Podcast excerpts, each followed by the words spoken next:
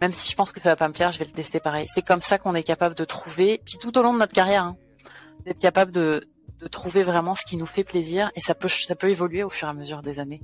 Tout est aussi une question de contexte. Il faut toujours remettre les choses dans leur contexte. C'est pas parce qu'une fois on n'a pas apprécié cette expérience-là qu'on Mhm. l'aimera pas plus tard. Euh, J'ai toujours ressenti le besoin de m'impliquer et d'aider les autres.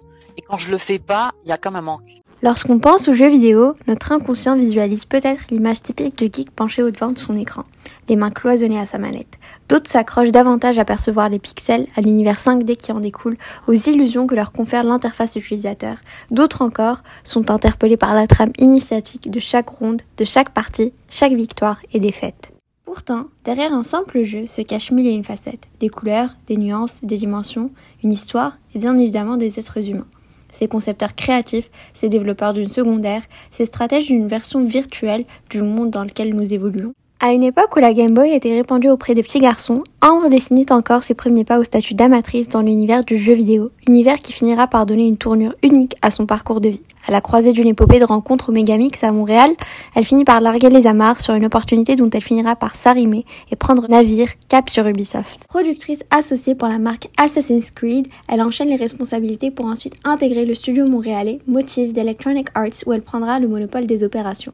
À l'heure où nous enregistrons l'épisode, nous sommes en octobre 2022 et bien que les mois aient défilé depuis notre rencontre, ces paroles résonantes ne manqueront pas de rejouer dans les esprits de celles et ceux qui l'écouteront, qui écouteront son histoire, ses élans de vie et de sa passion, l'ayant propulsé au sommet de ce qui l'anime aujourd'hui.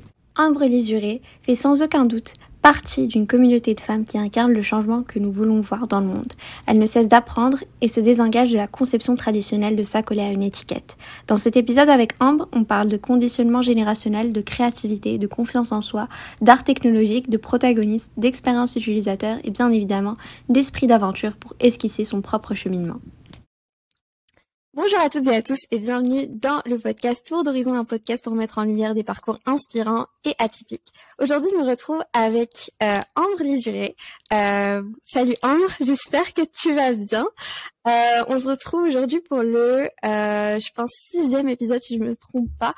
Euh, comme vous le savez, je perds un peu un petit changement dans, dans les épisodes. C'est beaucoup plus informel, beaucoup plus spontané parce que je pense que euh, ça rejoint un peu cette euh, identité au- authentique que j'aimerais bien véhiculer au podcast. Donc euh, vraiment ravie de, de te recevoir parmi nous, Ambre. Carrément, merci de m'avoir. c'est vraiment super cool en fait que que que t'aies en fait alloué de ton temps juste pour euh, pour pouvoir en fait parler un peu de ton parcours. Euh, moi, je me suis tout simplement limitée un peu à ton profil LinkedIn parce que euh, c'était vraiment la seule source d'information que j'avais, mais euh, mais j'ai bien hâte en fait de découvrir un peu ce qui se cache derrière ton histoire parce que je trouve qu'il y a vraiment beaucoup de choses à dire. Et euh, en parlant de choses à dire, j'aimerais bien en fait qu'on revienne à tes débuts de parcours universitaire ou même en fait à tes débuts euh, d'enfance. Moi, j'aimerais bien en fait que tu nous dises euh, quel genre d'enfant t'étais, puis euh, puis voilà un peu euh, c'était qui en fait la petite Ambre, par quoi est-ce qu'elle était euh, elle était inspirée, passionnée, puis puis ouais, à quoi est-ce qu'elle rêvait? Et boy, on, on remonte loin. L'impression d'être la petite. Euh, alors, moi, je suis, du coup, je suis française, d'où l'accent. J'ai, j'ai grandi un peu partout parce que mon père était militaire. Et donc du coup, on faisait des, euh, on faisait des back and forth entre euh, plusieurs villes. Euh, donc on a déménagé à peu près tous les trois ans.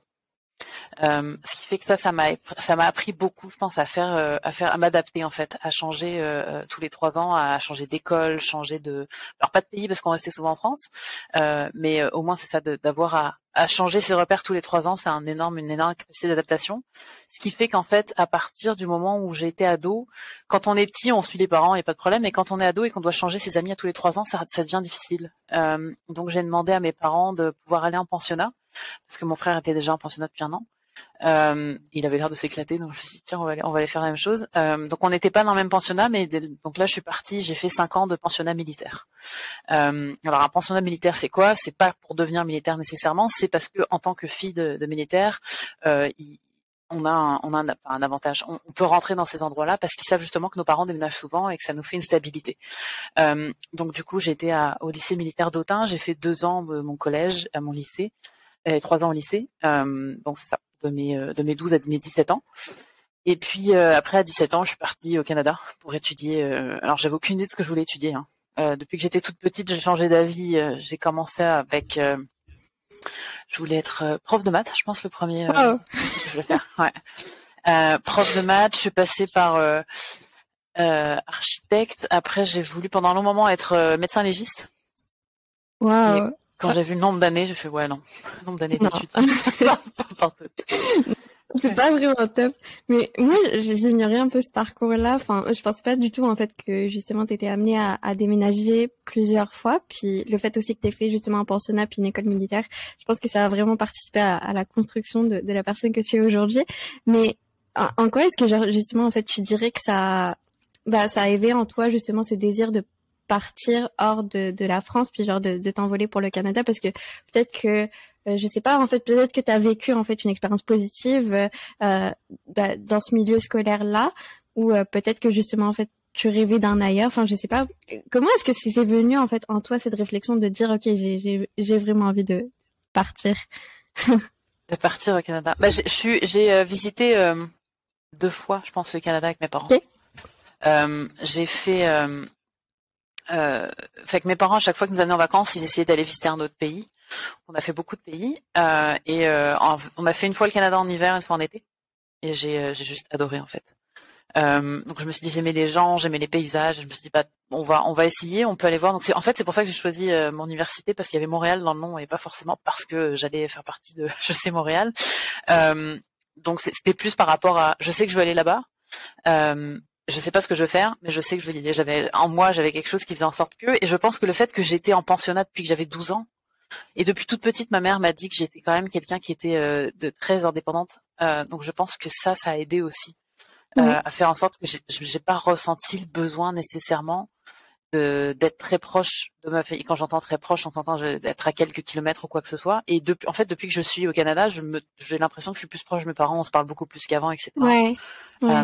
donc c'est pour moi, c'était pas un, un, déchirement de. C'était difficile à l'aéroport, on pleurait comme des madeleines avec ma mère, mais euh, mais il n'empêche que ça a été quand même pour moi. C'était pas un ah puis du coup ils vont me manquer. C'était juste bah, c'est ça que j'ai envie de faire et ma, ma famille m'a toujours supporté dans les trucs que je voulais faire et je pense que ça ça aide beaucoup en fait. Le fait de se sentir supporté, ça aide énormément. Ouais.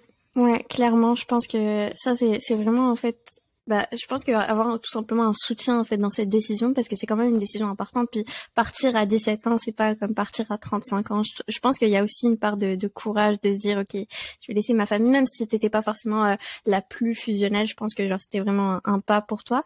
Puis justement en fait t'as embarqué dans l'aventure HEC Montréal. Puis je sais pas en fait si le parcours Agir existait à ce moment-là, mais en tout cas je je, je pense pas. Mais euh, c'est bah, déjà pourquoi une école de commerce? Parce que tu as commencé par euh, cette volonté puis cette démarche de devenir prof de maths puis médecin, médecin légiste puis après tu t'es retrouvé dans, dans une école de gestion. C'est quoi le, le rapport? Bah, c'est parce que justement j'avais aucune idée de ce que je voulais faire en fait. Euh, et j'ai toujours choisi des options qui m'ouvraient à cette porte qui était assez large. Donc j'ai fait un, en France j'ai fait un bac euh, scientifique. Ouais. option maths parce que j'étais folle de même. Et du coup après, je me suis dit qu'est-ce que je peux faire en étant assez large? Et le commerce, c'était quand même quelque chose d'assez large. Euh, Je vois que donc quand je suis rentrée à, HEC, j'ai, fait l'année préparatoire parce que comme ici il y a le, Cégep, euh, on était euh, comme trop jeune pour être à l'université directe, donc on avait une année de transition. Et ce qui était qui était parfait en fait pour se mettre, parce que c'est quand même un, une autre manière de, de faire euh, l'université en, en, Amérique du Nord. Donc ça a quand même aidé ici à comprendre, euh, pas c'est qu'il faut que tu travailles par toi-même, que tu as beaucoup beaucoup de travail en the side versus les, les heures, etc. Ce qui fait qu'il y en a qui apprennent ça à la dure la première année avec des notes qui comptent dans leur dans leur cursus. Et nous, nous avec l'année prépa, au moins c'est là où on a pu euh, un peu avoir la réalité de ah ouais, mais si je fais rien, en fait, euh, c'est un impact. C'est ça. Ouais, donc ça, ça, ça, a aidé beaucoup en fait. Mais c'est ça. Je, et en plus, en fait, donc dans mon année prépa, j'ai réfléchi à un moment donné, est-ce que est-ce que je veux pas switcher puis aller à Polytechnique pour faire de la programmation? Parce que moi, la programmation, c'est quelque chose qui m'a toujours intéressé. Ah ouais? Et ouais, mais comme j'ai vu, après j'ai regardé, on était on était avec un pote, euh, on était deux à regarder, et en fait, il aurait fallu qu'on refasse tous nos cours de de, de physique, de maths, puis euh, c'est ça. en fait, on a dit non, restez on était c'est sûr que ça requiert beaucoup plus d'efforts, mais moi je pensais pas que, bah, je pense que ça, c'est un peu une, certaine logique vu que justement t'aimais euh, un peu euh, les maths, puis genre t'avais un peu genre cet attrait pour euh, ce qui était sciences quantitatives. Mais c'est sûr que moi je me demandais en fait comment est-ce que genre t'avais cultivé en fait cet intérêt pour la programmation? Est-ce que c'était venu au lycée pour toi ou est-ce que justement tu le faisais parce que c'était comme un loisir pour toi? C'est quoi un peu ton lien avec la programmation? Tout, tout ce qui était maths et logique, j'ai toujours aimé. Euh, quand on était jeune, euh, alors mon père jouait beaucoup aux jeux vidéo. Euh, ah, Peut-être un peu trop du coup, parce que je pense qu'il y a eu quelques discussions entre ma mère et mon père quand on était jeunes. euh, mon frère jouait énormément aussi. Euh, il se trouve que mon frère ne, ne, me laissait pas jouer, et donc c'est très drôle que maintenant moi je sois dans les jeux vidéo et pas lui. Ouais. Et donc du coup, on a, j'ai toujours eu ça à côté de moi, mais ça a toujours été des jeux. Euh, euh, j'ai joué à Rayman, euh, on avait du Tetris, donc on faisait, comme on, voyageait aussi beaucoup, parfois on faisait des voyages aussi en France. Dans la voiture, on avait, euh, tu sais, la, la, vieille Game Boy là, avec le fil entre les deux Game Boy euh, où on jouait. et ça, moi, c'est un, souvenir qui m'a marqué dans, dans, ma jeunesse où les voyages en voiture, on jouait à Tetris, ma mère nous battait, mon frère et moi à plat de couture.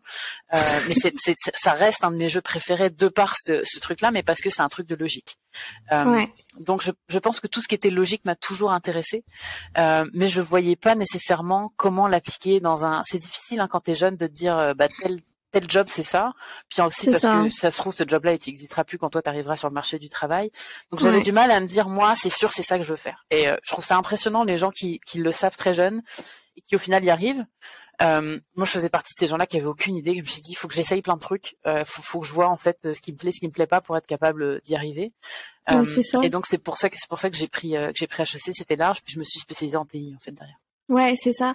Bah, je pense qu'en fait, ça fait un peu du sens parce que genre, en même temps, les TI, ça reste en fait assez général parce qu'en fait, c'est comme si c'était, euh, c'était un peu une voie que tu t'ouvrais entre justement peut-être le parcours d'ingénieur potentiel que tu aurais pu faire au bac, puis justement un peu genre ce parcours commerce, puis genre t'essaies un peu de toucher à tout. Et je trouve que c'est vraiment une, une démarche qui est vraiment super pertinente parce que même moi, enfin, je me retrouve un peu aussi dans cette démarche exploratoire, même à ma troisième année de bac, je sais pas forcément pointer du doigt qu'est-ce que je veux faire. Puis je pense que c'est vraiment beau justement en fait de se donner le temps de d'apprécier, de, de, toucher à tout, puis de se dire qu'on a pas mal d'intérêt, puis qu'au final on, va arriver en fait à s'aligner avec ce qu'on veut réellement. Mais mais c'est vraiment genre super euh, super intéressant de voir genre que justement toi qui étais enfin ok euh, certes touché par le milieu du jeu vidéo quand t'étais petite, bah, tu te retrouves en fait à travailler dedans alors que peut-être que ton papa et ton frère étaient beaucoup plus inclus un peu dans cet univers là. Donc c'est moi je trouve que c'est un, un beau const un beau pas contraste mais genre une bah, je, sais pas comment le dire, mais une belle aventure. Puis j'en viens justement à ton passage à Polytechnique parce que euh, il me semble que tu avais fait un programme de maîtrise en ingénierie industrielle, puis c'était un peu l'ergonomie cognitive. Pourquoi avoir choisi ça? Exact, programme que je n'ai pas terminé, hein, full disclosure. Ah, j'ai pas eu ma maîtrise parce que j'ai arrêté avant. Euh, j'ai, euh, en fait, c'est ça. Quand j'ai quand j'ai fini HEC euh, en TI, le, en fait, je pense que tout le monde dans ma cohorte est parti à faire une certification SAP, etc. Ah, Et moi, je savais que ça, ça m'intéressait pas, mais pas du tout en fait. Euh, donc j'étais la seule de ma cohorte à pas faire la spécialisation. Et là, je me suis posé la question du coup de euh, est-ce que je veux rentrer tout de suite sur le marché du travail ou est-ce que je veux faire autre chose? J'avais essayé d'avoir un stage à UBI, puis à l'époque je l'avais pas eu, euh, mais j'avais déjà commencé les démarches pour aller faire une maîtrise. J'avais soit le choix de rester à HEC et puis là je partais plus en, en intelligence d'affaires. Euh, parce que pendant ma, ma, mon bac, j'ai adoré les bases de données en fait, euh, tout ce qui était euh, être capable de faire de l'analyse de données, des choses comme ça. Euh, je me suis dit, moi je suis quelqu'un qui aime bien, peut-être que c'est mon enfance, j'aime bien changer en fait, j'aime bien voir différents trucs, et donc je me suis dit, bah je vais peut-être pas rester à HEC, je vais aller faire autre chose. Et donc je suis allée voir Apolly, et Apolly, il y, a un prof qui a accepté de me prendre en maîtrise pour faire tout ce qui était ergonomie cognitive. Donc là-dedans, en fait, moi, ce qui m'intéressait beaucoup à l'époque, je lisais sur le, la théorie du flow, et c'est pour ça que j'ai voulu être là-dedans. Et la théorie du flow, en fait, euh, s'applique très bien dans les jeux vidéo, mais à d'autres choses. Ce qui est en fait globalement le flow, c'est comment tu te sens quand tu es vraiment impliqué dans, quelque chose. Tu oublies euh, que tu es carrément en train de faire l'activité. Il euh, faut que tu aies une bonne balance entre les habiletés et puis euh, et puis les challenges. Euh, mais c'est cette partie-là, moi, m'intéressait. Du coup, je me suis dit, ah, bah, je vais, je vais tester, je vais faire les cours et puis je vais, je vais commencer mon mémoire. Et en parallèle, je suis rentrée à Ubisoft via, via un stage. Euh, le stage qui était en fait en, en analyse d'affaires, donc qui était un peu ce que j'aurais fait à HEC. Donc c'était un bon mix ah, des deux en fait. Ouais, c'est un mix des deux, mais en même temps, genre, Paulie t'a un peu ouvert cette porte vers Ubi que t'avais pas eu forcément au bac. Puis en fait, genre, je, me demandais, c'est quoi un peu, parce que genre ça, ça m'interpelle. En fait, je, je connaissais pas du tout l'expertise d'ergonomie cognitive. Puis euh, en fait, j'en avais parlé avec un ami il y a quelques jours de ça. Puis genre c'est lui un peu qui m'a un peu initié à ça et j'étais en mode ah ça existe. Et je me suis jamais intéressée sur le sujet, mais j'aimerais bien en fait savoir c'est quoi le type de cours et puis euh, c'est quoi euh, bah c'est quoi un peu les avenues parce que ça ça reste quand même un domaine assez précis, assez niche. Et, je trouve que c'est super intéressant d'avoir des spécialisations comme ça, enfin pas toujours, euh, on va dire, conformes à la norme. Mais j'aimerais bien bah, que tu nous en parles. C'est après ça a sûrement beaucoup évolué depuis que moi j'avais étudié là-dedans. Euh, ce que l'ergonomie en tant que telle, c'est euh, comment euh, adapter les choses pour l'être humain en fait. Donc tu as l'ergonomie physique et l'ergonomie cognitive. Physique, c'est vraiment comment tu vas faire euh, euh pour designer par exemple des espaces où l'être humain va être capable de de bien l'utiliser. Tu sais, quand, tu parles par exemple pour faire ton setup d'ordinateur, où est-ce que tu mets ta chaise, ton écran, etc. Ça c'est purement physique. cognitif, c'est tout ce qui est lié au traitement humain de l'information. Donc comment l'être humain va regarder un écran euh, va interagir avec ton médium pour être capable après de te dire bah c'est pour ça qu'en règle générale les sites web ils vont te mettre certaines catégories euh, plus sur la gauche versus sur la droite dépendamment parce que si tu si dans une culture où en règle générale tu lis de droite à gauche peut-être que tu inverses cette partie-là. Donc c'est d'être capable de comprendre tu as beaucoup de psychologie là-dedans pour être capable de comprendre combien l'être humain, par exemple, est capable aussi d'ingérer l'information pour euh, rendre ça plus simple. Euh, quelle est la, la, culture fait énormément d'impact là-dedans. Si tu lis de gauche à droite, de droite à gauche, de haut en bas, etc., ça va aussi impliquer le, euh, impacter le, les sites web que tu veux faire ou les interfaces. La, principale différence, je dirais, que les jeux vidéo en, ergonomie cognitive, c'est tout ce qu'on appelle l'expérience les, les, utilisateur. Ça, je pense une, c'était niche il y a quelques années, c'est de plus en plus grand. Pourquoi? Parce que maintenant des interfaces, puis de la technologie, en as partout. Donc il faut que tu comprennes comment ton utilisateur va utiliser ça. Euh, pour être capable de faire en sorte que si tu veux que ce soit le truc le plus simple à utiliser, c'est-à-dire les iPhones ont été l'exemple parfait, tu donnes ça à des enfants à qui t'as jamais expliqué, ils sont capables de l'utiliser. Ça, c'est de l'expérience utilisateur à son summum en fait. Euh, si tu as des bonnes personnes là-dedans, elles vont te faire des interfaces où tu même pas besoin de réfléchir en fait. Euh, le truc, il est, il est vraiment intuitif, il est vraiment fluide. À partir du moment où les gens s'énervent, les gens en général disent bah c'est la personne devant l'écran. Non, si ton interface fonctionne pas, c'est l'interface le problème. C'est pas la personne qui est derrière l'écran. C'est que t'as pas compris qui allait utiliser ton, ton truc. La différence avec les jeux vidéo, c'est que si tu rends ça trop simple, ça va être poche comme expérience. Donc il faut que les jeux vidéo, il faut que tu aies un, niveau un petit peu au-dessus où tu dises bah mon challenge, il faut qu'il soit un niveau au-dessus parce que si c'est trop simple, le joueur il va juste laisser tomber. Et puis si c'est trop dur, il va être frustré comme pas possible en fait. Et c'est là où le flow il, est, il, est, il, faut qu'il soit là en fait dans les jeux vidéo. Wow. Mais en fait, genre ça veut dire que il y a même des concepts de neurosciences puis genre de compréhension du cerveau humain pour arriver à cet état de flow. Mais je pense que bah, comme tu as dit en fait ça, ça vient du setup mais aussi enfin du challenge lui-même. Et je pense qu'en fait, ce que, ce que tu as évoqué par rapport à l'expérience utilisateur, moi, je le vois très bien parce que on commence à parler davantage de UX, de UI, de... Je pense qu'en fait, ça, ça, se retrouve pas forcément que en fait dans le diverti... Pardon, dans le divertissement numérique, mais aussi enfin dans d'autres domaines, que ce soit le marketing, puis genre les gens essaient un peu d'intégrer ces, ces concepts qui qu'ils ont un peu genre négligé en expérience utilisateur dans plein de domaines. Puis je trouve que c'est vraiment cool. Et en fait, justement pour en venir par rapport à tes expériences en en, gaming. Moi, j'aimerais bien en fait que tu nous racontes un peu ton périple, puis genre parce que genre t'es parti à Ubisoft, puis après je, je sais pas en fait comment ça s'est ça s'est articulé, mais j'aimerais bien que tu nous racontes un peu euh, un peu comment ça s'est passé pour toi. Euh, donc c'est donc en même temps que j'ai commencé ma maîtrise, euh, je suis allée euh, accompagner un ami au, au MIGS. Euh, maintenant c'est le Megamix, à l'époque c'était juste le MIGS, donc le Montreal International Game Summit. Euh, c'est euh, un, quelque chose qui vient de plus en plus gros en fait. C'est vraiment vu le, nombre de jeux vidéo qu'on a à Montréal, c'est un, genre de, de conférence slash euh, summit où les gens se rencontrent, les professionnels et le, et le public. Donc je suis allée l'accompagner à l'époque et euh, je me suis dit écoute je vais quand même y aller préparer, je vais amener mon CV au cas où, just. Euh, et en fait là-bas on allait rencontrer des recruteurs et quand j'ai parlé aux recruteurs du, du mon sujet de mémoire en fait, puis ce que je faisais, puis mon parcours, m'a dit écoute on a peut-être un stage qui serait intéressant pour toi. Euh, je me suis dit regarde j'ai mon CV je te le donne. Et il m'a rappelé le lendemain. Il m'a dit oh, on a une entrevue pour toi la semaine prochaine. Je suis comme ah, nice. Fait toujours arriver s'il y a un conseil à donner c'est toujours être prêt. Comme les scouts. Ouais.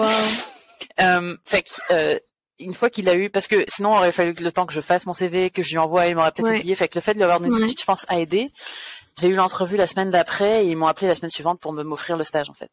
Euh, fait que c'était quand même c'était un, bon un bon addon comme dit les Québécois. Euh, c'était une belle opportunité, mais que du coup j'ai quand même fait j'ai quand même fait le stage en même temps que je faisais mon mémoire. Euh, parce que moi j'étais plus intéressée à faire la, la, la partie pratique, ce que j'aime dans votre parcours agir en fait, c'est d'être capable d'être directement sur le terrain puis de comprendre comment ça fonctionne versus rester dans le théorique. Euh, que j'ai jamais été, été très bonne dans les dans la lecture, les concepts, les trucs comme ça. Moi j'aime appliquer les choses directement. Ouais. En fait. bah, je pense que tu as totalement raison, puis je pense que aussi tu as, un peu trouvé un peu ta vocation parce que j'estime que justement en fait le monde du jeu vidéo est un monde qui est quand même à part.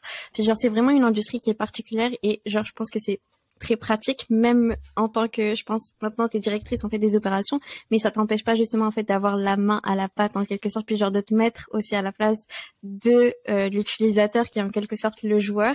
Et je trouve que c'est vraiment beau parce que on a tendance en fait à, à mettre de l'évidence que justement les rôles en fait de direction, puis de manager, puis de tout ça, c'est vraiment en fait des rôles qui sont stratégiques, puis genre théoriques, on va rester en fait sur une vision, mais je trouve que justement le jeu vidéo, enfin le monde du jeu vidéo décloisonne un peu genre cette réalité qu'on a dans le monde des affaires.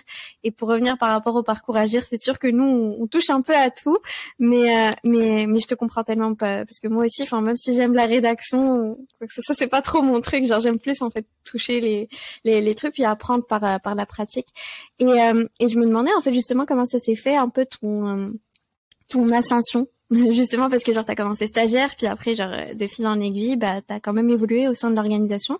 Puis est-ce est-ce que on te demandait aussi de jouer au jeu dans le cadre de ton travail juste pour euh, pour savoir euh, pas pas nécessairement, c'est pas parce que tu es dans les jeux vidéo alors dépendamment du rôle hein. Si t'es game designer, c'est sûr que c'est mieux euh, euh, fait concepteur de jeux en français, c'est quand même mieux de jouer au jeu. Pour quelqu'un qui était plus dans la dans la gestion, pas nécessairement. Moi, ce qu'il fallait que je comprenne, c'est puis en fait, c'était, je te dirais, pour le premier job que j'ai eu, c'était quasi mieux. Donc la, première job que j'ai eu en tant que stagiaire, c'était de l'analyse de données sur tout ce qui était euh, ce qu'on appelle du tracking. Fait c'est pas juste stupide toutes les boîtes quand un jeu sort. On a de l'information sur qui a fait quoi. Euh, on s'en fiche de savoir que Myriam spécifiquement est passée à tel endroit. Nous, ce qu'on veut savoir, c'est des, des, des trends un peu des euh, euh, pour être capable de savoir que ben en majorité c'est les gens ils ont peut-être pas utilisé telle arme ou ils sont passés à tel endroit etc donc l'objectif pour moi c'était de comprendre comment les game designers avaient créé le jeu après, moi, je mettais en face comment les joueurs ont utilisé le jeu pour qu'on puisse après avoir des discussions de ah c'est intéressant. Est-ce que pour le prochain opus, on fait pas un changement parce que les joueurs ont peut-être pas compris toute cette partie-là, etc. Donc, par exemple, euh, sur un euh, euh, Prince of Persia, je me rappelle plus lequel. À un moment donné, ils avaient ouvert. le début est quand même assez linéaire parce que c'est un tutoriel, mais après ils l'ouvrent sur trois chemins différents. Et ils se sont dit, bah ça va sûrement être un tiers, un tiers, un tiers que tout le monde va choisir. Et en fait non, comme la plupart des gens, eux, venaient d'une culture où tu lis de gauche à droite, bah, ils ont commencé à gauche pour aller. c'est là où tu des intentions game design, tu capable de les confronter derrière, puis de dire, ah, ok, bah, la prochaine fois, est-ce que c'est vraiment utile ou est-ce que d'un point de vue interface, on va changer pour que on amène peut-être plus l'œil sur le troisième ou qu'on ait un équivalent, etc., qui fait en sorte qu'on aura vraiment un tiers, enfin un tiers pour chaque. Euh, donc c'était vraiment ça au début pour moi. Euh, j'étais sur toutes les marques montréalaises en fait, euh, donc sur Assassin's Creed, Prince of Persia, Far Cry et Splinter Cell. Euh, on n'était pas beaucoup de personnes. C'était vraiment le début. Il n'y a pas grand, monde en fait côté tracking et analyse de données. Ça a vraiment grandi après. Euh, et mes collègues faisaient plus les Ubit dans une, boîte internationale, faisaient d'autres marques autre part. Euh, à un moment donné dans l'histoire de la compagnie, il fait en sorte que notre équipe a, été euh, fermée pour aller que ce rôle-là soit donné à quelqu'un d'autre. Donc il a fallu qu'on se retrouve une job à l'interne. et moi, comme j'ai du coup j'avais connecté avec toutes les personnes à Montréal, j'ai pu aller discuter avec les différentes personnes et à ce moment-là, Assassin's Creed cherchait quelqu'un qui avait un mix de background en analyse de données et en gestion. Et comme j'ai fait HEC et que j'ai faisais, je venais de sortir d'un stage d'analyse de données, ben j'ai été capable d'avoir le rôle. Euh, donc là, je suis passée, euh, ils appelaient ça coordonnatrice de production. C'est le rôle d'entrée de, de, dans tout ce qui est gestion. Euh, où là, je faisais, donc c'était à l'époque de des Farmville et de tous les jeux Facebook. Là, euh, Assassin était aussi sur Facebook, Assassin's Creed Project Legacy. Euh, donc la moitié de ma job, c'était d'analyser les données pour les donner aux, game designers. Et puis euh, après, c'était aussi de m'assurer que tout le monde avait ce qu'ils avaient besoin pour faire leur job. Euh, ça part de, ton ordi à euh, les logiciels, on fait on fait de l'overtime, faut que de la bouffe, etc. Donc c'était c'était vraiment ça à l'époque. et au final, après quelques mois, ils avaient besoin d'une cordeau sur c'était Révélation à l'époque, Assassin's Creed Revelations. Euh, et donc je suis allée là-bas. Euh, j'ai commencé en tant que cordeau, mais euh, moi, comme j'ai toujours aimé tout ce qui était base de données, analyse, etc., j'ai commencé à faire des dashboards pour l'équipe, pour que les gens sachent où est-ce qu'ils en sont. pas d'un point de vue joueur, mais d'un point de vue équipe. Voici tous les Jira que vous avez, où est-ce qu'on en est, etc. ce qui a beaucoup aidé, je pense aussi à, montrer ma, à aider dans ma progression. Donc du coup, ils m'ont donné une équipe à gérer. Donc là, je suis passée gestionnaire de production. Euh, et comme je venais de l'ergonomie cognitive, ils m'ont passé tout ce qui était UI UX euh, pour pouvoir gérer cette, cette équipe-là. Euh, à la fin de ce projet-là, le producteur du coup m'a gardé et moi comme je, il savait que je voulais pas faire la même chose. À chaque à chaque fin de mandat, moi je veux changer en fait pour essayer d'apprendre encore plus et de et de pas avoir une étiquette sur un rôle particulier parce que je veux pas me spécialiser dans une chose. Donc là, à la fin, je suis allée sur Assassin's Creed, Black Flag à l'époque. L'objectif au début, c'était d'avoir Montréal et Singapour qui se partagent le lead donc de faire un mois Montréal, un mois Singapour, etc on l'a fait une fois, puis après ça a vite switché à c'est Montréal le lead, et puis on est on était rendu avec 10 studios euh, à collaborer là-dessus. Donc j'étais en charge de la collaboration sur Assassin's Creed Black Flag. Ce qui m'a aidé encore une fois là, c'était tout ce qui était dashboard. Donc plutôt que d'avoir juste l'équipe de Montréal, j'ai appliqué les dashboards à tout le monde. Donc ça donnait une structure de production à tout le monde, et que quand le producteur devait voir où est-ce qu'on en était, il n'avait pas à comprendre. Ok, bah du coup en fait euh, Singapour suit ça comme ça, Sofia comme ça, puis c'était tout le monde était suivi de la même manière. Et euh, dans le détail, ils pouvaient faire comme ils voulaient pour gérer leurs équipes sur place, mais ça, ça a permis de donner une bonne, euh, bonne visibilité. Euh, après ça, il y a eu, euh, c'était quoi celui d'après? C'était Origins crois. Je me rappelle plus. je, ne saurais pas, je saurais pas te répondre parce que genre là t'es en train d'évoquer plein de jeux puis moi je suis vraiment loin, loin, loin du monde du jeu. Donc c'est pour ça que je suis tellement impressionnée. Je suis en mode, en même temps j'essaie un peu de connect the dots. Genre tu me dis un peu ce que t'as fait en fait en tant que bah justement, enfin t'as évolué en fait justement dans la hiérarchie puis en même temps t'es en train de mettre ça en parallèle avec justement la sortie des jeux puis moi je suis en mode ok, ok, let's go. Mais euh, mais c'est vraiment cool parce que genre au moins genre ça ça t'a permis en fait de toucher à tout. Puis j'ai l'impression justement que ton background de d'analyse d'affaires puis intelligence d'affaires j'ai l'impression plus parce que enfin t'as t'as quand même fait genre du tracking de performance euh, au niveau de l'utilisateur mais aussi au niveau de l'équipe ça t'as quand même un peu genre euh, donné un peu cette confiance pour te construire un peu cette dualité puis de comprendre justement both sides et, et moi je trouve ça super intéressant parce que au final c'est ce qui fait que tu comprends justement des besoins, on va dire, euh, différents, mais justement en fait sur euh, aux, antipodes en même temps, qui communiquent pas forcément, mais justement en fait ça te permet d'avoir une vision globale. Et je trouve ça très très pertinent et, et, et peut-être que c'est aussi pour ça que justement tu voulais un peu explorer partout pour voir en fait où est-ce que tu fitais plus, si tu fitais entre les deux, si tu fitais justement côté utilisateur ou côté euh, plus équipe. Mais euh, j'aimerais juste en fait savoir parce que je sais que le, le monde du jeu vidéo, puis même si genre t'as eu une belle ascension, une belle évolution, puis j'en doute pas, euh, c'est quand même un monde d'hommes. Enfin, en tout cas, moi j'ai l'impression qu'il y a beaucoup plus de joueurs masculins que de joueurs féminins. En tout cas, genre il y a, y a des gamers, ça c'est sûr. Puis genre il y a des, des personnes féminines en fait qui travaillent dans l'industrie. Mais j'aimerais en fait savoir comment toi tu t'es senti quand t'as été justement confronté à cette industrie masculine est-ce que tu as eu comme une sorte de sentiment de l'imposteur ou est-ce que au contraire justement tu étais confiante parce que tu avais un certain passé en tant que joueuse mais aussi en, tant qu'analyste d'affaires junior euh, Ouais, moi j'aimerais juste en fait savoir comment tu t'es sentie. Euh, avant, avant que je dise comment je me suis sentie, euh, je vais, je vais revenir ce que tu dis. T'as l'impression qu'il y a plus de joueurs gars que de joueurs filles. C'est un des, problèmes qu'on a, c'est que c'est pas vrai en fait. On est quasi à du 50-50 en termes de gamers ah maintenant. Ouais. Euh, parce que les gens souvent se disent ah mais euh, moi je joue pas à des Call of Duty ou des gros trucs comme ça. Les jeux, il y a plein de trucs. Il y a des trucs sur téléphone, il y a les Sims, il, y a, tellement de jeux différents. Maintenant, si tu regardes les stats de la Entertainment Software Association Canada, donc qui, qui est ceux qui, qui regardent d'un point de vue jeu vidéo, on est quasi à du 50-50. Euh, donc la communauté de joueurs, elle est, il y a la parité là-dedans, et c'est ça qui est intéressant en fait, c'est de voir maintenant comment on peut amener nos équipes de développement à être le miroir de cette parité-là. Et c'est là où effectivement dans dans les entreprises de jeux vidéo, euh, pour l'instant on est quand même en minorité. Euh, ça s'explique entre autres parce que pendant qu'on était, euh, on est, moi je me rappelle quand j'étais jeune, les, pubs étaient faites principalement pour que les petits garçons ils jouent à la Game Boy en fait. Mm-hmm. Euh, donc c'est sûr que quand t'as ça et que t'as l'impression si, toi-même, n'ayant pas connu l'industrie du vidéo, tu as l'impression que c'est que pour les garçons, tu vas pas être incité à aller dans cette industrie-là. Donc on a on n'a pas assez de jeunes femmes qui graduent dans des métiers qui sont liés aux jeux vidéo, ce qui fait que pour nous c'est difficile d'aller chercher des, des, jeunes femmes là-dedans. Euh, on va y arriver petit à petit, mais on a un gros travail à faire là-dessus, euh, et c'est aussi pour ça que je m'implique d'un point de vue euh, volontariat pour, pour travailler là-dessus. Ouais, c'est ça. Et sur le comment je me suis sentie, je dois t'avouer que je me suis jusqu'à ce qu'on pose la question. Donc sur Black Flag, à un moment donné, j'ai euh, euh le producteur m'avait envoyé à faire différentes entrevues à gauche à droite, et euh, je suis allée, euh, j'ai eu la chance d'aller au Brésil, au Brésil Game Show, qui est, l'équivalent de l'E3 mais brésilien, mais qui est beaucoup plus gros et ils sont, et c'est impressionnant. Hein, c'est l'accueil était super chaleureux et c'est vraiment cool. et là, il y a une journaliste qui m'a posé la question, mais du coup, ça fait quoi d'être une femme dans un dans un milieu d'hommes comme ça? Et je savais que moi, avant cette question-là, j'avais jamais j'avais jamais percuté. Parce que j'ai grandi dans un dans un, un univers militaire. J'ai été en pensionnat militaire où j'étais, on était une fille pour huit garçons.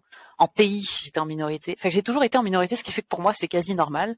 Donc, je me suis jamais définie comme une femme dans un milieu d'hommes, mais je me suis définie comme une développeuse de jeux vidéo, comme comme mes collègues en fait. Mm-hmm. euh, ce qui fait que je n'avais pas cette impression d'être si différente que ça. Et je pense que ça, ça m'a aidé en fait parce que je me mettais pas d'abord de l'avant en tant que diversité, mais j'étais juste là, ok, on fait partie de la même équipe, puis on avance, puis euh, donc c'était plus drivé sur les résultats, puis mes collègues le voyaient bien. Euh, c'est par contre à partir du moment où elle m'a posé cette question-là, puis que j'étais j'étais rendue quand même à niveau euh, productrice et euh, associate producer, c'est là où je me suis dit par contre j'ai peut-être un rôle à jouer là-dedans et à faire en mmh. sorte que euh, être capable de montrer en fait aux, jeunes femmes que c'est possible pour elles. Parce que moi, une des raisons pour laquelle j'étais rentrée dans le jeu vidéo, c'était que le médium m'intéressait, mais c'était qu'à l'époque, euh, il y en avait qu'une seule en fait qui avait fait une, entrevue, c'était Jade Raymond qui avait fait une entrevue à tout le monde en parle.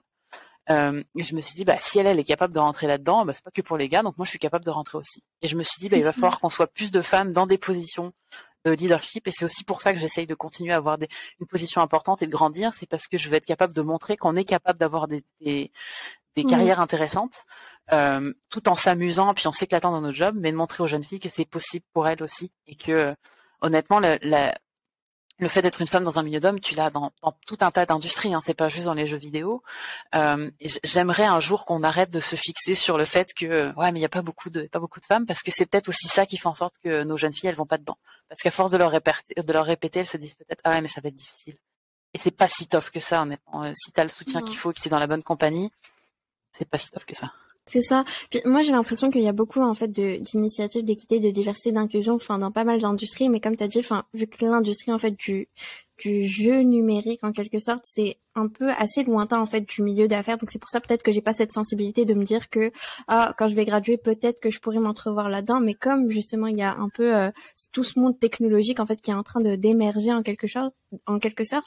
Enfin que ce soit en fait la crypto, que ce soit en fait la blockchain, puis même en fait le jeu euh, en quelque sorte, c'est c'est quand même en fait super intéressant de voir que genre de plus en plus de femmes. Puis pour moi, genre j'ai l'impression qu'il y a comme une sorte de sisterhood qui est en train de se, se build. Puis en fait, je pense que c'est plus en fait pour se rassurer soi-même parce qu'on a tendance à être impressionné moi-même, enfin, qui suis en finance puis en data science pour euh, la business.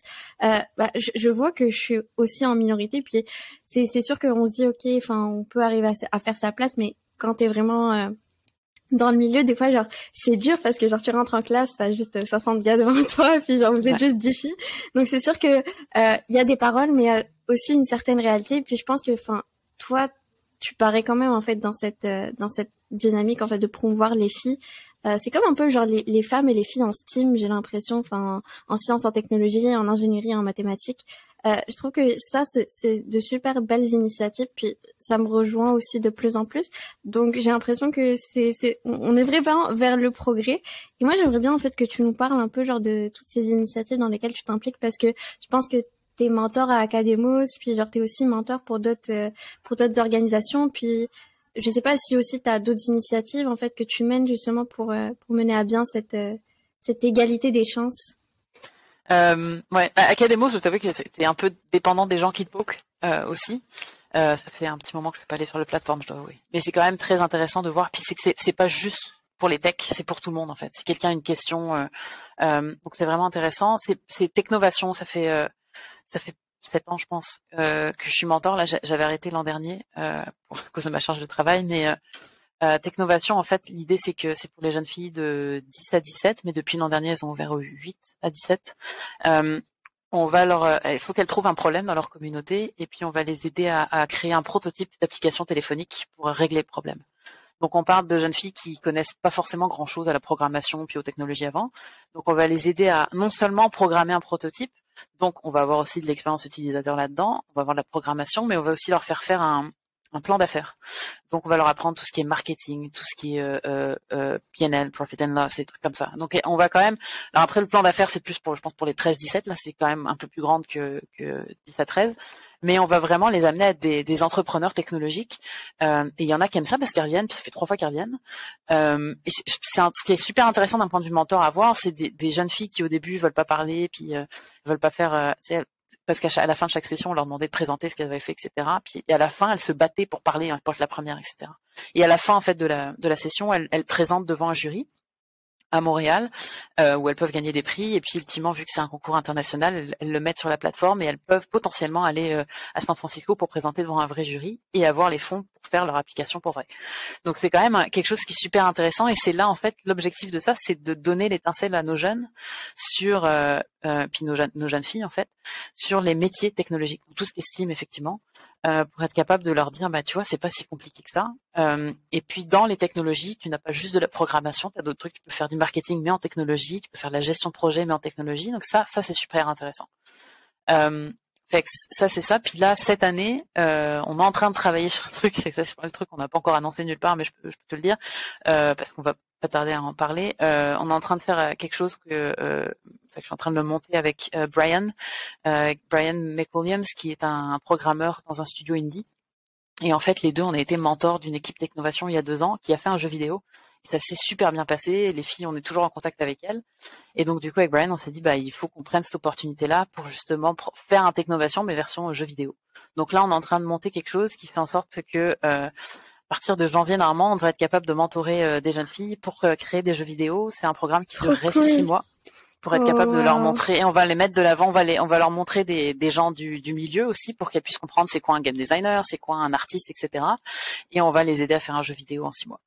Oh my god, c'est tellement bien. Genre, waouh, euh, je, je, pensais, enfin, je sais que il y a pas mal d'initiatives genre en mode ok on va apprendre aux enfants puis aux jeunes filles peut-être à coder genre a Girls Who Code. Et puis genre je pense qu'il y a pas mal d'initiatives en computer science et tout ça. Mais le jeu vidéo enfin en tout cas j'étais pas forcément genre consciente de ça mais c'est vraiment cool en fait comme initiative. Puis je trouve que le projet a vraiment beaucoup de sens parce que c'est vraiment en fait les métiers de demain en même temps. On a tendance en fait à, à se dire que euh, justement en fait faut avoir des, des carrières assez conformes. Puis euh, on, on, pousse pas forcément en fait à la créativité et pour moi genre c'est c'est vraiment ultra important justement de cultiver ça dès le jeune âge surtout en fait chez les filles puis leur donner en fait cette confiance parce que pour moi c'est juste à partir du moment en fait où quelqu'un a confiance en lui ou en elle que justement en fait il arrive ou elle arrive justement à avoir à révéler en fait son plein potentiel. Et je trouve que justement des initiatives comme ça, c'est tellement beau parce que genre il y a comme une sorte d'esprit de corps, de cohésion qui te rassure, qui te dit t'es capable de le faire. Puis surtout dans le jeu vidéo parce que j'ignore toutes les possibilités qui existent, mais c'est sûr qu'il y a pas mal de d'opportunités, d'avenues. Puis je pense que aussi ça peut vraiment l'aider à de beaux projets. Mais c'est vraiment, enfin moi je vous souhaite tout le succès. Euh, ça a l'air super cool. J'ai vraiment hâte de, de voir un peu euh, comment ça va évoluer comme aventure. Et euh, et sinon en fait plus euh, d'un point de vue plus personnel, plus pour toi, moi j'aimerais juste en fait savoir qu'est-ce que ça te rapporte. Justement, enfin comment est-ce que tu te sens justement quand quand tu sens que tu as contribué justement à, euh, même une mini démarche de progrès comme ça, puis juste à faire un peu genre cette euh, à t'en aller euh, dans cette initiative en fait de d'encouragement? Qu'est-ce que ça t'apporte? C'est, écoute, c'est pour moi, c'est ça m'apporte énormément et c'est pour ça que je fais du bénévolat. J'ai j'ai j'ai toujours ressenti le besoin de m'impliquer et d'aider les autres. Et quand je le fais pas, il y a comme un manque. Euh, alors c'est du coup c'est un petit peu euh, égocentrique de faire du bénévolat pour moi là, mais j'ai besoin d'aider les autres, donc j'ai essayé, j'ai essayé tout. J'ai essayé, euh, j'ai fait du bénévolat pendant deux mois euh, euh, à l'hôpital avec des gens qui étaient en dialyse. On jouait au bingo. De respect pour tous les professionnels du milieu de la santé parce que c'était vraiment d'un point de vue santé mentale, c'était même pour moi c'était difficile en fait de voir ces gens-là souffrir. après j'ai essayé les petits déjeuners du Québec. Euh, J'étais assignée à une, école avec des enfants en difficulté. il fallait que je me lève beaucoup trop tôt pour y aller, fait que c'était pas pour moi. Euh, et euh, c'est là où en fait, via Technovation, j'ai trouvé le, le, bon milieu entre ce que je fais dans ma vie, dans ma carrière, et comme dans ma carrière je m'éclate et que c'est ma passion, c'est parfait pour moi d'aller utiliser ça pour après aller aider les autres. Et je me rappelle que le Technovation en général avant commençait vers octobre, puis on finissait en, avril, et que l'été je me disais il faut que je fasse autre chose parce que ça me manque en fait. C'est pour ça que je me suis inscrite à, Techno, à, à Academos et à d'autres trucs. Euh, donc pour moi c'est important à la fois d'un point de vue personnel parce que j'ai besoin, j'ai besoin de ça. Et puis même si ultimement, dans toutes les filles que j'ai coachées tout au long de, des différentes années, euh, pour l'instant, il n'y a, pas grand monde qui m'a dit je vais être dans les jeux vidéo. Juste dans les celles qui ont, avec qui on a fait le jeu vidéo, il y en a une qui m'a dit maintenant je le considère sérieusement. Puis on a déjà eu des discussions sur comment elle pourrait faire de la gestion dans les jeux vidéo, etc. Donc juste ça, pour moi, le fait qu'elle le considère maintenant, alors qu'avant elle le considérait pas, pour moi c'est quelque chose. Parce que si au final on le fait tous, ça veut dire qu'on va être capable d'avoir plus de chances que d'avoir des, des gens divers en fait qui vont venir nous rejoindre. Euh, donc c'est juste cette partie d'un point de vue industriel, moi, ça m'intéresse parce qu'on va être capable d'avoir plus de diversité, mais d'un point de vue personnel, de dire que tu as pu aider quelqu'un à peut-être trouver sa voie, bah, c'est quand même, ça aide. Enfin, moi, je, je trouve ça vraiment cool. C'est ça. C'est ça, bah, parce qu'en fait, parfois, en fait, poser des mots euh, sur euh, justement les intérêts d'une personne, bah, ça, ça t'aide justement à, à l'aider. Puis, quand, quand tu l'aides justement, tu sens que tu as fait une différence en quelque sorte. Puis je trouve qu'en fait des fois euh, au sortir d'une discussion, peut-être que justement en fait cette personne avait un peu des biais personnels puis euh, se disait que euh, non, je me limite parce que justement peut-être que je me perçois pas là-dedans mais quand tu vois qu'une personne autre a réussi en fait dans ce milieu-là que c'est possible, bah en fait tu commences justement à déconstruire un peu ces paradigmes que tu as un peu construit en fait dans ta tête puis c'est pour ça que justement en fait on cesse jamais de croître, d'évoluer puis d'apprendre. Puis ouais, c'est ça. Ouais. C'est pour ça que des programmes, des programmes comme Technovation et puis ultimement Gameable, si on arrive à mettre en place, euh, ce qui est bien, c'est que c'est pas lié à l'école. Euh, c'est pas une fois que tu as fait le choix là-dedans, tu es un peu poigné avec ton choix et puis c'est pas ta carrière. Donc tu peux tester, puis si ça te plaît pas, au pire ça te plaît pas, puis tu l'as fait, mais tu, tu le sais que ça, te plaît pas. Et le fait de, de tester dans différents programmes, c'est ça qui est important, je pense, pour les jeunes, parce que pas juste tester ce qu'on sait qu'on aime bien, mais tester aussi ce qu'on pense qu'on n'aime pas, parce que parfois on pourrait se découvrir quelque chose en disant ah, bah, au final c'est pas si mal, euh, c'est pas ce que je pensais. Euh, donc le, plus on teste, le mieux c'est en fait. Exact. Puis juste en fait pour euh, revenir par rapport au test, est-ce que genre toi en fait dans ton day to day en tant que directrice des opérations au studio Motive, d'ailleurs j'aimerais bien aussi que tu nous en parles plus tard. c'est c'est quoi un peu Est-ce que genre t'arrives justement à tester de nouvelles méthodes de travail? Comment est-ce que c'est quoi un peu genre les tâches que tu fais? Puis ouais c'est quoi ton quotidien en fait?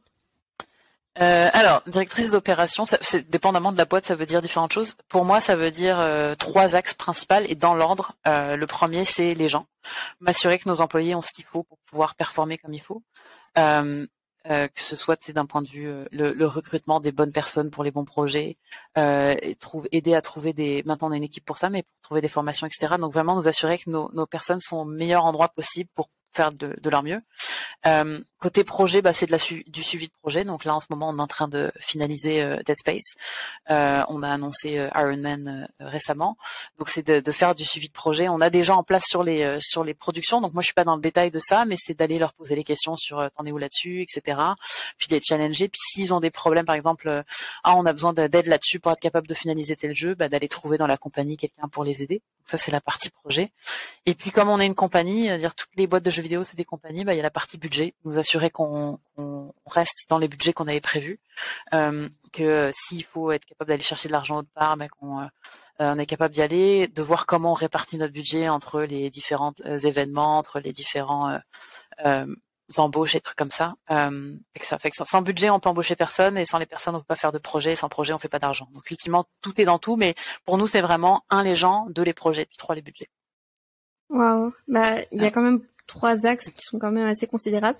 Puis est-ce que justement euh, depuis que tu as eu un peu genre ce poste, enfin depuis que tu as atteint justement en fait ce milestone dans ta carrière, est-ce que tu sens justement que le poids des responsabilités ou au contraire en fait tu sens que tu es toujours stimulé? Parce que je pense que c'est quand même important de se dire que OK, tu as atteint le, le, poste de directrice mais euh, bah, je, je sais pas en fait comment justement tu le prends. Enfin, j'estime que au vu de ton sourire, ça se passe bien. Donc, tu me diras. Oui, ça se passe bien. Après, je pense qu'on a tous le syndrome de l'imposteur à différents différents niveaux. Puis c'est très cyclique, hein, ça revient. Puis euh, je pense que l'objectif c'est d'être capable de, découvrir le cycle et d'être capable de le contrer une fois de temps en temps. Euh, ça se passe bien parce que je suis pas toute seule là-dessus. J'ai un boss qui est absolument incroyable, Patrick Lowe, euh, c'est le meilleur boss que j'ai eu en termes de support, puis en termes de vision. J'ai une équipe qui avec moi derrière. Je suis pas toute seule pour faire tous ces trucs-là. Euh, à partir du moment où euh, c'est ça qu'on se rend compte en fait, plus je pense plus on, vieillit ou plus on, devient euh, sage, c'est qu'au final le plus important c'est les gens avec qui tu travailles et l'équipe avec laquelle tu es. moi j'ai eu la chance de pouvoir choisir mon équipe opération, fait que ça ça aide beaucoup, mais c'est ça qui fait en sorte que oui, les projets sont intéressants, puis on s'entend, on, sauve pas des vies, puis c'est quand même cool ce qu'on fait, on fait des jeux vidéo. Donc ça aussi, ça nous permet de relativiser. si on se plante, on perd de l'argent. Il n'y a pas quelqu'un qui meurt derrière. Quoi. Fait que je pense que ça, ça aide aussi à relativiser. Mais il, n'empêche qu'à partir du moment où tu atteins un poste de leadership, il faut que tu trouves des manières de, réduire le stress et de, et de faire en sorte que, euh, de par la manière dont tu es, que tu acceptes que tout le monde a droit à l'erreur et euh, il y a forcément des endroits à un moment donné où on va se planter. C'est ça, mais je, trouve aussi que genre c'est super intéressant parce que justement tu canalises un peu, euh, bah c'est pas que tu canalises, mais en tout cas genre t'es responsable de ton propre stress, mais aussi t'es responsable du stress de toute l'équipe parce que je sais que euh, c'est pas que ça retombe tout sur toi, mais en même temps c'est toi un peu genre qui, qui soutient tout le monde en quelque sorte, puis tout le monde te soutient en contrepartie.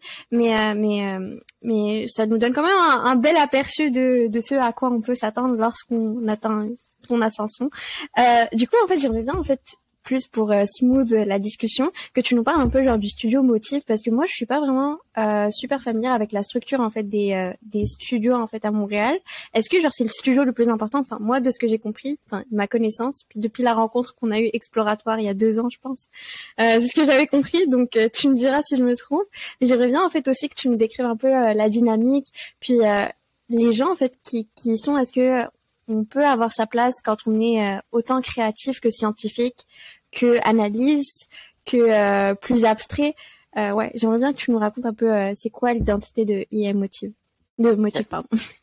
Euh, donc ça, bah, Motive, c'est un studio qui appartient à Electronic Arts, euh, qui est connu pour les jeux de sport, euh, pour les NHL, pour Sims, etc. ça fait à peu près sept ans que Motive existe à Montréal. On est rendu, alors donc à Montréal, tu as ce qu'on appelle l'unité d'affaires Motive et tu as d'autres unités d'affaires. Donc tu as, quand même des gens de sport qui sont ici, des gens de Respawn, etc. Mais Motive est quand même le plus gros de, de IE à Montréal. Euh, et donc c'est ça, on, on travaille euh, sur, là on est en train de, de, de finaliser euh, Dead Space. J'ai bien hâte que les gens puissent y jouer et avoir peur euh, comme pas possible. Euh, et puis on a annoncé aussi Iron Man qui est quand même un gros euh, un gros truc pour nous qui s'en vient après derrière euh, avec une, une, équipe qui est quand même très solide donc ça va être intéressant.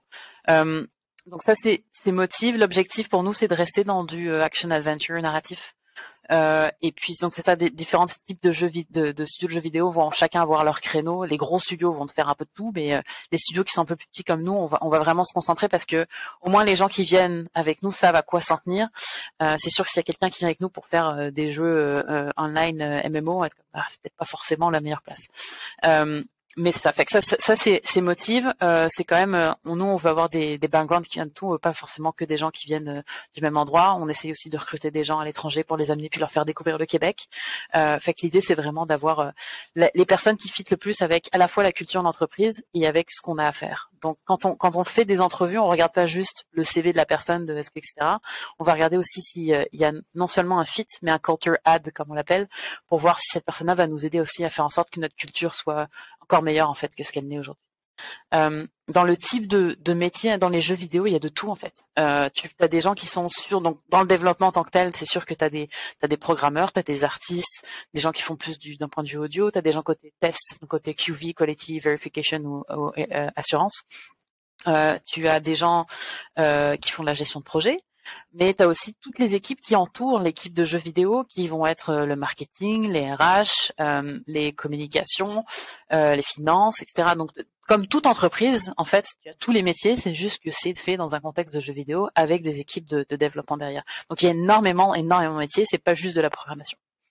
Est-ce que par curiosité, il y aurait des gens en fait qui seraient issus justement de background atypiques dans le sens où ils, ils n'ont pas forcément fait par exemple une école de gestion, une école d'ingénieur ou une école de graphic design et qui sont quand même, enfin, qui ont quand même land a job à, dans un studio en fait justement de jeux vidéo. Est-ce que moi j'aimerais juste en fait savoir si tu aurais un exemple de... Euh, oui, il y en a, il y en a beaucoup parce que surtout, en fait, euh, il y a quelques années, il y avait pas toutes ces universités-là, en fait, il y avait pas tous ces là, tous ces programmes, etc. Donc, tu as quand même des gens qui ont. Moi, je me rappelle sur Assassin, il y avait des architectes qui ont switché en, en, en level art. Euh, on a notre directrice de talent ici, elle était euh, professeure aussi, elle était professeure de, euh, je pense pour les jeunes euh, au cégep, quelque chose comme ça, euh, qui maintenant est plus du côté euh, culture et talent. on a moi j'ai fait de la gestion, j'ai pas étudié en jeux vidéo non plus. Fait que, en tout cas, tu as toute une partie de personnes et c'est ça qui est intéressant en fait dans notre dans notre culture et dans nos backgrounds, c'est qu'on ne mm-hmm. vient pas tous du même endroit et tu peux mm. l'apprendre de différentes manières. Après, c'est sûr que la programmation, peu importe là où tu as étudié, il faut quand même que tu étudies la manière dont c'est structuré, la manière dont c'est fait. Le game design, c'est pas qu'il faut que tu étudies en game design, c'est juste que ça va t'apporter des manières de faire euh, et, des, et, des, principes qui font en sorte que tu es capable de les appliquer puis de monter derrière. Donc maintenant, les, les universités aident beaucoup, mais c'est pour nous, on regarde pas, il faut que tu aies absolument ce diplôme-là ou quoi que ce soit en fait. on regarde, on regarde plus ton portfolio et choses comme ça. Et par rapport au portfolio, enfin, je sais que justement, tu avais évoqué les langages de programmation, mais est-ce que genre il y en a qui sont utiles et d'autres moins utiles en fait? Je sais pas, c'est plus en fait d'un point de vue technique, puis genre d'un point de vue d'information parce que je sais que internet des fois enfin on a tellement en fait de sources on sait pas forcément est-ce que genre ça, ça, ça peut être utile justement dans le jeu vidéo? Est-ce que genre je sais que pas mal de langages que ce soit Python Java peu importe en fait vont t'aider à développer une application un jeu.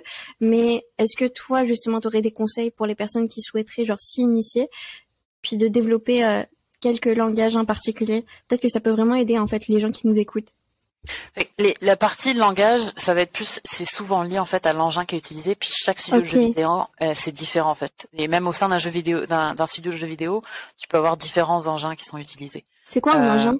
Un engin, c'est tout ce qui te permet euh, de, de, faire ton ton jeu en fait. C'est là où tu vas, tu vas ah. coder ton truc. C'est un peu comme ton système d'exploitation, comme ton Windows ou ton Linux, mais version version jeu, jeu vidéo. Ce qui fait que T'en as qui utilisent du C Sharp, du C++, puis dépendamment même dans un même engin, dépendamment de si t'es plus côté tools ou gameplay, tu vas utiliser un langage différent. Fait que ça va beaucoup dépendre de ça. Je pense que c'est sûr que tout ce qui est euh, euh, C++, C Sharp, c'est quand même très utile pour la programmation pure. Après, si tu es plus dans le web, euh, le Java peut, peut aider. Puis de ce que je comprends, on reprend un peu en poupe. Le Python, c'est plus pour les outils qui vont aller se plugger sur différentes choses. Euh, ça, c'est toujours utile, le. Euh, euh, mais ça veut pas dire que ça va être dans l'engin, ça va être plus les outils qui vont aller s'accrocher aux différentes choses. Euh, je, pense qu'il faut d'abord regarder où la personne veut aller et en fonction de versus aller apprendre un langage particulier, de se dire bah peut-être que je vais regarder mon expertise, est-ce qu'elle est plus en Unity, est-ce qu'elle est plus en Unreal, ça c'est des, types d'engins. Ou d'aller euh, poker différentes personnes, soit sur Academos ou directement sur LinkedIn. Euh, n'hésitez pas à poker les gens qui sont en, des programmeurs ou qui sont directement dans le milieu de jeux vidéo. Posez vos questions sur. Euh, je pensais aller là-dessus. Je pensais aller. moi, je suis un, par exemple, je suis un fan de, des Sims. Qu'est-ce que tu penses que je devrais étudier pour être capable d'aller là-dedans? Puis les gens qui travaillent sur les Sims vont vous répondre à vos questions s'ils peuvent, s'ils sont pas sous NDA, mais ils vont vous aider à, rentrer dans l'industrie sans problème. Ouais, c'est sûr. Puis euh, en fait, je me demandais, euh, toi justement, comment est-ce que tu arrives à trouver la programmation fun? Enfin, si jamais en fait t'appliques ça, enfin, parce que je sais que pour certaines personnes, c'est pas forcément genre fun. Puis comment est-ce qu'on peut rendre ça fun? C'est ça ma question. C'est pas fait pour tout le monde. Après, si dès le début euh, c'est pas le fun, moi je dirais faut passer à autre chose. Hein, c'est ça moi, ce que j'aime avec, puis euh, j'en fais pas de programmation, j'ai pas de diplôme de programmation. Euh, moi, je suis plus dans, dans, les bases de données, etc. Euh, un jour, je vais me mettre à Python. Euh, mais ce que j'aime là-dedans, c'est c'est tout ce qui est logique en fait, de dire que tu crées des choses qui sont il faut que tu penses à des systèmes, et c'est peut-être plus la partie architecture que j'aime, c'est qu'il faut que tu penses à des systèmes qui sont pensés de manière assez générique pour s'appliquer à plein de choses, mais qui sont capables d'aller euh, fonctionner quand tu des cas spécifiques là-dessus. Et c'est la même chose avec, j'adore les processus, c'est pour ça que je suis en opération, parce que tes processus, il faut que tu les penses de manière assez globale pour que ça s'applique en règle générale, mais pour te dire que ah bah dans ce cas-là spécifique, ce cas-là spécifique, bah peut-être qu'il faut une, une, exception et que ce soit géré de telle manière, etc. Moi, c'est cette partie-là qui m'allume, ça s'applique dans les processus et je pense que ça s'applique à la programmation. Après, il y a des trucs très très compliqués en programmation. Si tu veux devenir quelqu'un de très calé, tu peux être programmeur physique, puis être capable de de faire en sorte, je me rappelle sur ça, on avait quelqu'un qui était capable de, de, refaire, tu sais, tout ce que tu vois sur la mer avec euh, les bateaux, etc. Refaire cette partie-là en jeu vidéo, c'est quand même, il y a énormément de physique là-dedans et de, et de mathématiques, en fait. Euh, Donc, c'est dépendamment du type de, de programmeur, c'était plus côté intelligence artificielle, etc. Il y, a, il y a énormément, même dans la programmation, il y a énormément de possibilités, en fait. Ouais, c'est sûr. Bah moi j'aurais un peu une, une question qui s'enligne dans ça parce que genre t'as évoqué un peu genre ce cet esprit logique. Puis moi j'aimerais juste savoir comment est-ce que tu définirais un bon joueur? Un bon joueur. Ouais. l'impression. Là, je vais faire une référence qui est un peu vieille, peut-être que je connais pas, mais c'est comme les, les inconnus avec le bon chasseur et, le mauvais chasseur. Ah, ok. euh, non, mais le, le, qu'est-ce que tu entends par bon joueur en fait? Bah, un bon joueur, selon toi, enfin, moi, je sais pas, enfin, je trouve que la question, elle, elle invite au débat, mais selon toi, ta perception des choses, c'est quoi un bon joueur de jeu vidéo? Quelqu'un qui a compris le concept du jeu, puis qui arrive justement à aller de challenge en challenge, puis pas à, d'échec en échec, tout simplement. Bah, je, pense, en fait, je pense pas qu'il y ait de bons joueurs. Je pense qu'il y a des joueurs cibles et des joueurs qui étaient euh, pas forcément cibles par rapport à ton type de jeu.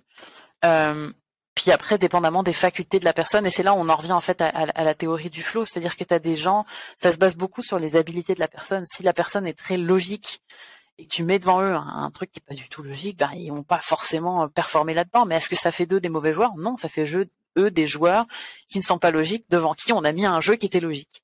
Euh, je, pense pas qu'il y, ait de bons ou de mauvais joueurs.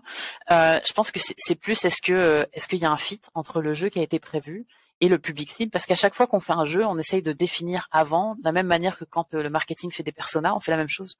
On essaye de définir pour qui est fait le jeu en fait. Parce qu'on peut pas le faire pour tout le monde. Il y a, tellement de types de joueurs. T'as des joueurs qui cherchent vraiment le narratif, d'autres qui cherchent plus les connexions sociales. T'en as qui veulent jouer tout seul, d'autres qui veulent que jouer en ligne. Tu peux pas faire un jeu qui plaît à tout le monde. Donc il faut juste que tu saches à qui tu veux plaire.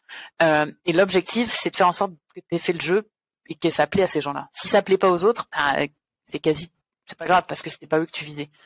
Ouais. Euh, voilà. C'est sûr. Pour bah, moi, il n'y a pas de bons joueurs. C'est comme dans la vie, en fait, faut, on peut pas satisfaire tout le monde. C'est juste que c'est aux personnes justement de s'adapter à cette réalité du jeu.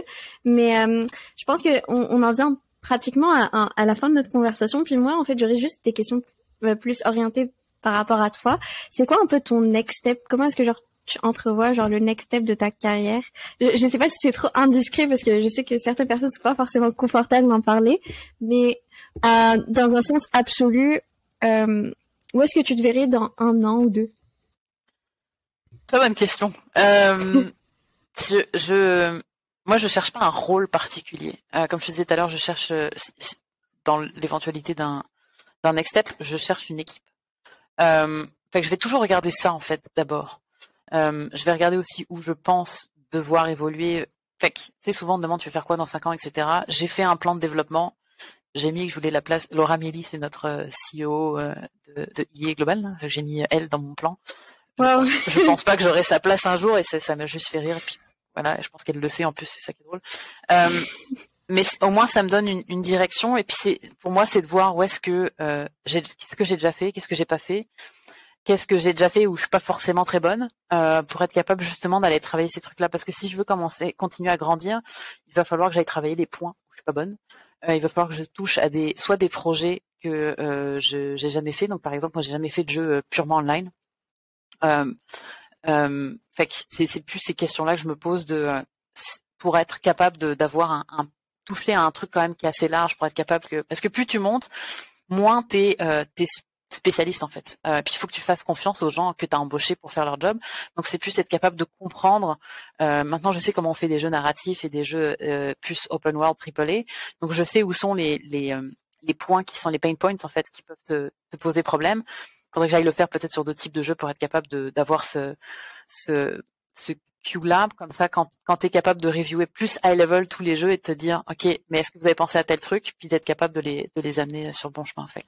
Ouais. Ça répond à ta question, mais je cherche pas un rôle particulier, je, sais, je, je cherche plus en fait une, une équipe et puis euh, de voir comment je peux comment continuer à apprendre en fait mon rôle. Bah, euh, moi, je trouve ta réponse euh, bah, c'est c'est pas celle à celle à, laquelle je m'attendais parce qu'en fait j'ai l'impression que quand je, je confronte justement des gens en fait de ma génération on a tendance en fait à se définir dans cinq ans justement dans un rôle. Puis en fait je trouve que justement en fait ça témoigne justement de la maturité qu'on gagne euh, lorsqu'on est confronté à plusieurs expériences professionnelles, lorsqu'on avance et qu'on grandit, c'est sûr qu'en fait juste de croître professionnellement, ça amène une certaine croissance personnelle en parallèle. Puis je trouve que justement de pas se cloîtrer, de se dire ok genre euh, dans cinq ans je me vois CEO, dans six ans je me vois comme ça. Je trouve que c'est c'est vraiment juste euh, se laisser emporter en fait par euh, les opportunités de la vie. Parfois en fait justement on peut atteindre un niveau euh, bien plus que euh, l'on aurait espéré en fait au moment où on aurait fait un peu son plan de développement. Donc je trouve que en fait ça ouvre davantage d'avenues puis euh, ouais ça instaure tout simplement le fait d'avoir confiance en ce qui va ouais en ce qui va s'écrire tout simplement et puis je trouve que des fois faut juste prendre du recul et comme tu as dit essayer de de travailler un peu les pain points parce que c'est vraiment ça en fait qui va mener loin euh, x ou y z personne puis euh, je je doute pas que dans cinq ans tu vas être CEO non, non non on a le temps. Mais, mais je pense que ce qui est utile c'est de savoir à peu près où est-ce qu'on veut s'en aller. ça ça, ça, aide à faire en sorte que les, les expériences qu'on va trouver vont être capables de dire ouais mais si je prends ça je m'éloigne trop etc mais si mm. la personne se dit moi c'est ça puis c'est absolument ça bah si ça arrive pas il y a une, la déception va être énorme Mm. C'est là où il faut juste se dire, bah, c'est juste une, étoile pour nous guider là, mais c'est pas non plus euh, euh, la, le, le chemin et qu'on peut pas en sortir. Ouais, ouais. c'est ça, parce qu'il y a, y a certaines personnes en fait qui vont tout simplement répliquer des chemins, tout simplement pour se dire que euh, ça va les aider à atteindre une certaine sécurité, une certaine stabilité, ou parce que justement ça va euh, permettre de, je sais pas moi, euh, de satisfaire ce que la société en fait s'attendrait d'eux, alors que au final il aurait juste fallu en fait que ces personnes-là écoutent un peu cette cohérence et cette intuition pour arriver peut-être à des résultats meilleurs. Mais mais je trouve que c'est vraiment une autre réflexion ça, et j'en viens un peu à deux dernières questions pour clôturer un peu notre conversation. Moi, j'aimerais bien en fait savoir qu'est-ce qui t'inspire tous les jours.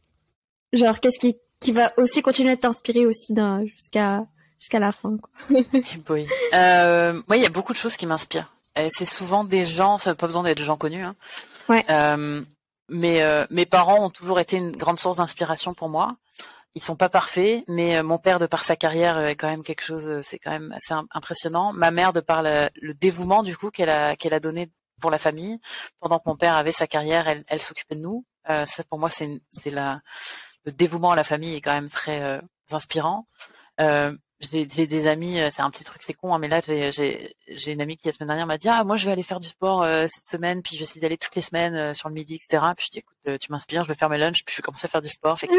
C'est d'avoir des gens qui, qui te c'est des, des, petits trucs, mais tu peux avoir quelqu'un, ma meilleure amie, euh, elle, doit gérer sa carrière en même temps qu'elle gère deux enfants. Elle a un job, mais elle, elle doit aussi quand même gérer deux enfants. Ça, c'est quand même, j'ai pas d'enfants, je sais pas ce que c'est, mais il y a une partie d'inspiration de, de, dire, il faut que tu as quand même d'autres problématiques, etc. Donc, j'aime trouver des, de l'inspiration dans différentes personnes. Les, les, deux, les trois jeunes filles qu'on a coachées en mentorat, euh, il y en a deux avec qui on, on travaille beaucoup plus euh, maintenant pour Game et Ban.